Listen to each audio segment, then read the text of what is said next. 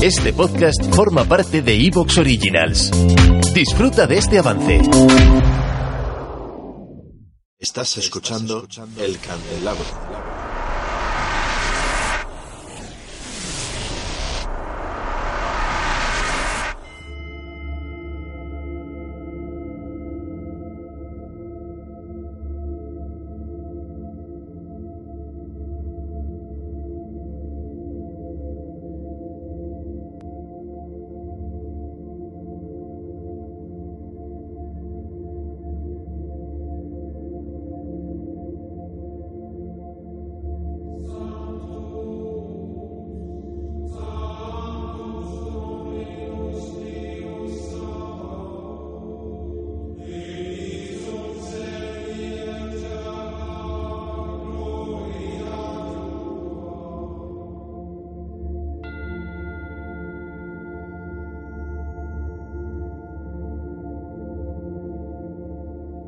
Jesús Callejo, muy buenas noches. Hola Fernando, muy buenas noches. Y todo un honor tenerte aquí, querido amigo, y te agradecemos que estés estas horas aquí con nosotros. Bueno, pues nada, muchas gracias, un placer. Esta noche vamos a hablar de misterios en la literatura. Hay mucho que contar acerca de ello. Has sacado un libro acerca de ello también. Sí, ha salido una revisión. Es un libro que publiqué hace unos años, pero ha tenido alguna que otra revisión, ¿sabes? con Guante Blanco, con una editorial que dirige Oscar Fábrega, un buen amigo, pues ha hecho una nueva, hemos hecho una nueva versión más actualizada, porque bueno, ya sabes que estos datos, a, medida que van pasando el tiempo, pues siempre aparecen cosas nuevas. Entonces lo ha actualizado y se ha editado hace muy poquito una nueva revisión, reedición ampliada, más corregida, yo creo que más divertida, ¿no? Y más enigmática, por hacer referencia al título de Enigmas Literarios. Sí, porque enigmas literarios los hay por doquier, ¿no? Hay muchísimos.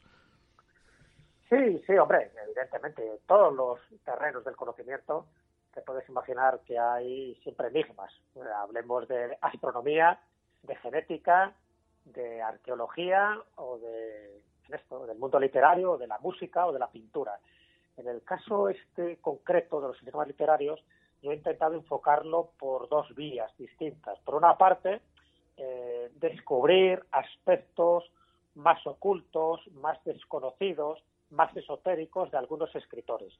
Y por otra parte, eh, intentar también indagar en la génesis y en los contenidos de algunas obras literarias algunas obras literarias que damos como, como muy vistas y muy conocidas, como por ejemplo la Divina Comedia, y sin embargo, la Divina Comedia pues arrastra también una serie de enigmas en sí mismo, ¿no? Incluso cuándo se concibió, cómo se perdieron los trece últimos cantos, cómo se recuperaron gracias a una aparición fantasmal del propio Dante, una vez que ya había muerto, y cómo ahora pues podemos leer la Divina Comedia totalmente completa gracias a esa aparición sobrenatural, a esa aparición fantasmal.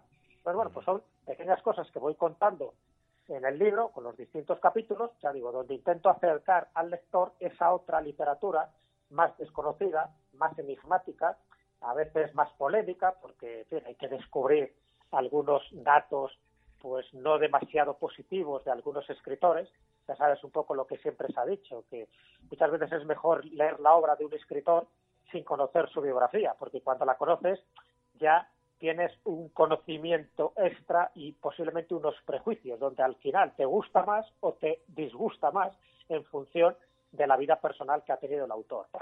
Para mí, yo creo que es importante conocer las dos cosas, conocer la obra, leer, por supuesto, literatura, en las obras que más nos gustan, y, ¿por qué no?, también conocer otros aspectos de la biografía de ese escritor. Una de las cosas han dicho de este libro, y dice, oye, ¿cómo, ¿cómo has encontrado todos estos datos? Porque había cosas que yo desconocía, de Bollier o de Alejandro Dumas o de Cervantes. Digo, bueno, pues por eso, porque a mí siempre me ha interesado conocer esos otros datos que creo que enriquecen mucho más la narración, que enriquecen mucho más la, visión que uno tiene de ese escritor o de esa obra. Bueno, pues eso es un poco lo que he intentado reflejar en estos enigmas literarios de todos estos enigmas literarios, ¿cuál es el que más te ha llamado la atención en tu libro?